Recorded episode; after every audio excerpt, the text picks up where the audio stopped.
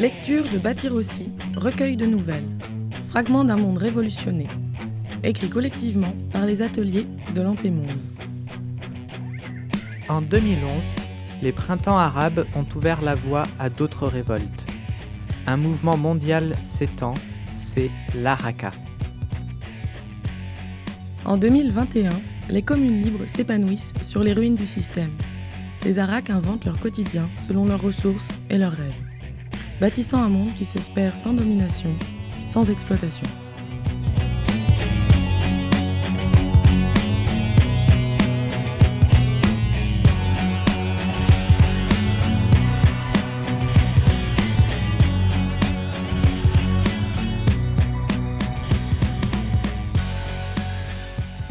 Refonte, épisode 1, juin 2021, Pamiers, Jeanne.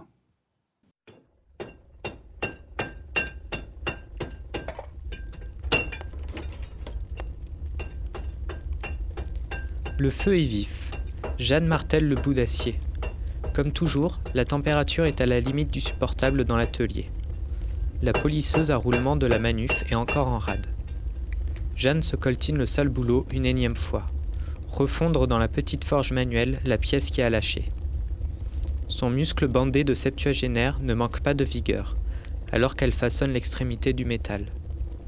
L'écho des coups de marteau se répercute sur les murs en pierre de la vieille baraque et dans les ruelles ombragées de ce petit hameau d'Ariège, non loin de la principale manufacture de cycles de la région. La porte s'en trouve derrière elle. Silencieusement, juste un courant d'air qui affole le brasier. Théo, les bras chargés de bois, joue du bout de son pied pour refermer la porte. Ce grand ado dégingandé, méticuleux et travailleur, distant mais pas méfiant, est un mélange de souplesse et de maladresse attachante.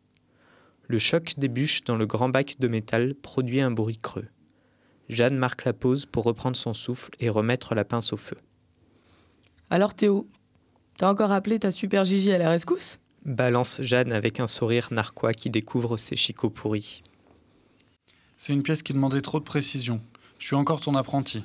Répond tranquillement Théo, comme s'il n'avait pas remarqué le ton moqueur de la ferronnière. Je ne vais pas être tout le temps là pour vérifier. Il serait temps que tu prennes confiance en toi. C'est bon la mère, la morale. Théo, depuis le temps que tu forges, tu as autant de techniques que moi. Tu es tout à fait capable de réaliser cette pièce. Il faut arrêter d'avoir peur. Se planter, c'est faire entrer le métier. L'essentiel, c'est de reconnaître ses erreurs. Après, il n'y a pas de mystère, faut pratiquer. C'est en forgeant qu'on devient forgeronne. Mhm. C'est promis, Gigi. La prochaine fois. Eh oui, la prochaine fois. Pour la prochaine panne. En espérant qu'il n'y en ait pas avant un bout de temps. Et elle se remet à frapper la roue métallique crantée. Tout en besognant, elle lâche les coups d'œil réguliers vers ce gamin qui n'en est plus un. Ses épaules se sont élargies. Il a maintenant la silhouette en triangle d'un homme rodé aux travaux de force.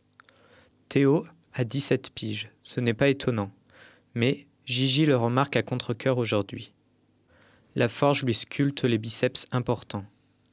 Le métal, c'est autre chose que ces salles de sport climatisées de l'antémonde. Elle se remémore la vitrine du club au rez-de-chaussée de son immeuble. Les coachs s'égosillant dans un micro. Et un, et deux, et trois pour couvrir la danse poussée à 10 000 décibels. Comme si devenir sourd rendait plus beau. Le sport, de ces années-là, Théo ne l'a pas connu. Pas de jogging dans le parc avec les autres coureurs en basket Adidas ou Nike, l'iPhone scotché au-dessus du coude. Pas de longueur en piscine couverte avec bonnet de bain et moule obligatoire. Pas de soirée Coupe du Monde de foot à la télé, pas de file d'attente en combi coloré aux remontées mécaniques, pas de vélo d'appartement. Enfin, si, des vélos, il y en a partout et pour tout. On pédale pour remplacer l'électricité ou l'essence. Les jambes sont finalement le moteur le plus répandu. Et cette bande de féministes passionnées dont Jeanne fait partie ont travaillé pendant des années en Occitanie à imaginer, fabriquer et tester des systèmes pour adapter les pédaliers à toutes sortes d'utilisations. Elles ont bricolé des cardans, des chaînes, des courroies, des systèmes d'embrayage et de démultiplication. Elles ont adapté les machines pour remplacer les moteurs devenus inutiles. Cette mauvaise troupe de terroristes chiffrix, tout droit sortis du film de Davidson et Lewis, en a fait jaser plus d'une. On pédale donc pour laver son linge, pour produire un peu d'électricité quand on est en panne, pour faire marcher des engins agricoles. l'utilisation de perceuses, tronçonneuses, scie circulaires ou autres nécessite souvent deux personnes. C'est l'alliance de la dextérité des mains pour manier la machine et de la force des jambes comme moteur. Une personne seule se rabat généralement sur des outils manuels, chignoles et scie. Faire du sport? L'activité physique, chacune en a bien assez dans son quotidien, alors sans rajouter une dose. Pour la plupart des gens, c'est devenu une ineptie, un sujet de moquerie. La sueur, c'est pour le labeur. Jeanne y croit, tout en pratiquant quotidiennement du tai chi, du yushu et du qigong. Ce n'est pas du sport. C'est une philosophie et une pratique de vie, afin de vieillir sans trop de douleur. Se concentrer sur son corps et ses sensations, porter des coups et savoir faire mal, prendre soin d'elle et défouler son stress, c'est vital. Les arts martiaux, c'est son monde, et elle, elle est accro. Les villageois villageoises l'appellent souvent Gigi la bougeotte. Jeanne ne sait pas si le surnom vise son entêtement à pratiquer ou à la lenteur de sa gestuelle dans l'exécution du tai chi. Pas étonnant en tout cas, vu la réputation de leur ancienne bande d'être les vieilles les plus spides de la région. Elle est la seule du groupe à être encore dans la place, Gigi représente. Pas plus tard que ce matin, pendant son entraînement, sa jeune voisine l'a gentiment raillée. Hé, Gigi la bougeotte Quand on veut se détendre, on lit, on fait de la musique, on joue, on ne perd pas son temps à faire des moulinets avec les bras. Jeanne a fait comme si elle s'en foutait. Elle a continué, silencieuse. Elle sait qu'elle a, elle aussi, contribué à la mauvaise foi ambiante en dénigrant pendant des années les oiseaux qui prétendaient trouver de la philosophie dans la pratique de la marche ou de la nage et elles sont sans doute allées trop loin dans le mépris de l'effort sportif. Elle en ressent les effets dans ce moralisme révolutionnaire à la noix. Jeanne plonge une ultime fois la pièce dans l'eau. Le contact entre le métal chaud et le liquide froid, la vapeur qui s'en dégage, ces deux éléments opposés contraints à se toucher pour dégager une réaction physique. C'est ce qu'elle aime. Elle pourrait en écrire quinze poèmes. Elle coupe la soufflerie. Hé eh, Théo Il approche tranquillement vraiment trop docile ce gosse. J'aimerais que tu finisses le boulot. Brossage, essuyage, inspection d'écran. Il faut qu'il soit au moins au même niveau. Tu es dans tes cordes, non? Ouais, je vais essayer. Elle relève ses lunettes de protection. Avec son bandeau de vieille borne, elle est vraiment impressionnante. Théo, tu dois pas essayer, tu dois faire. Si tu leur ramènes la pièce à l'usine en disant que tu as essayé de la réaliser, et elles ne prendront pas le risque de l'utiliser. Parce que si elle a le moindre défaut, ça peut entraîner une avalanche de dégâts. Tu le sais, non? Oui, Gigi, je le sais. Alors, qu'est-ce qu'il te reste à faire? Je vais finir le boulot, Gigi, et je vais le faire bien. Théo prend précautionneusement la pièce et sort l'inspecter au soleil. Jeanne sait qu'elle est un peu vache. Le temps a tanné sa peau et son caractère. Elle essuie ses tempes suantes d'un revers de manche et sort aussi pour s'en griller une, faisant mine d'ignorer son apprenti qui scrute la pièce millimètre par millimètre. Elle prend la boîte en métal dans la poche de son vieux jean et s'assoit sur le banc à l'ombre. Il est bientôt midi. Elle a la dalle. Quelques minutes passent en silence. Théo relève la tête.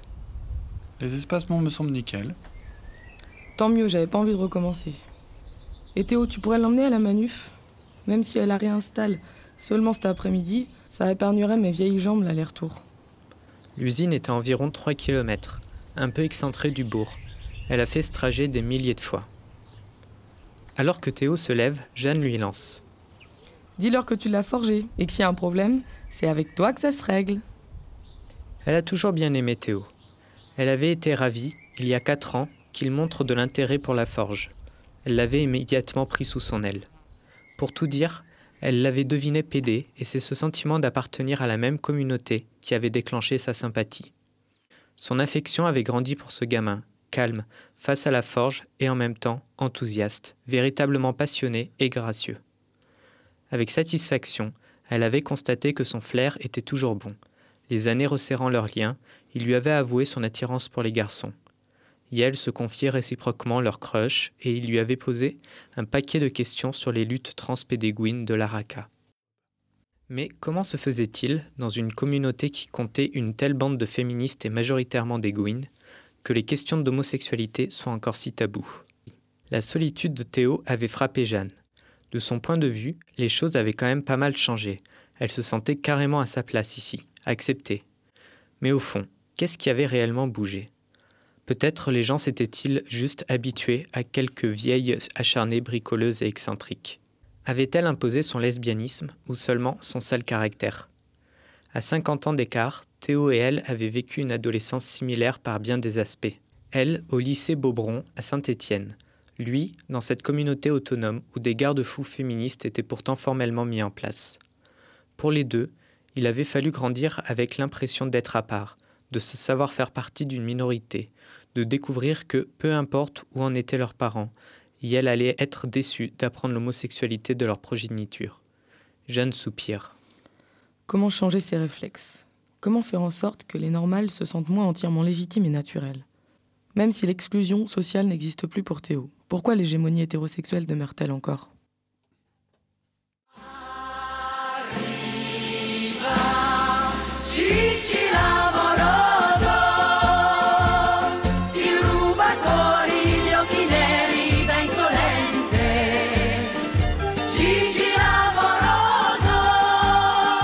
Salut Gigi Jeanne sursaute sur son banc. Je n'y crois pas. T'es revenu voir ta vieille peau de copine? Martha, deux ans sans se voir. Ses bras serrent fort le corps de Jeanne, et le timbre de sa voix, son odeur, tout lui fait prendre conscience à quel point sa vieille amie lui a manqué. Ensemble, elles ont longtemps formé un binôme de choc. Martha est grande, d'une carrure imposante, alors que Jeanne est petite et sèche. Nul besoin de cravate ni de chapeau, et encore moins de lunettes noires. Côte à côte, elles ont toujours formé un duo comique qui surpasse les Jack et Elwood des Blues Brothers. Comment ça va Gigi? Lui demande Martha en la dévorant des yeux. Quoi de neuf au pays des Vélas Ça va tranquillement. Vous me manquez un peu, bande de chacals. Grand sourire des deux amis.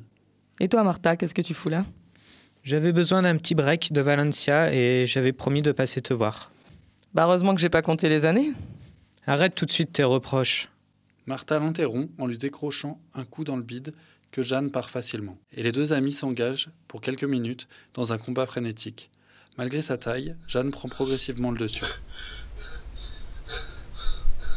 T'as toujours de bons réflexes, ma vieille. La vieille t'emmerde.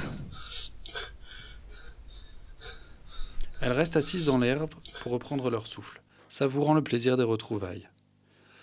Martha et Jeanne se sont rencontrées à la fin des années 80. Elles avaient monté un collectif non mixte de lesbiennes radicales dans une grande et vieille maison qu'elles avaient retapée dans les Landes. Elles avaient décidé de ne plus subir le patriarcat, le capitalisme et toutes les oppressions entremêlées.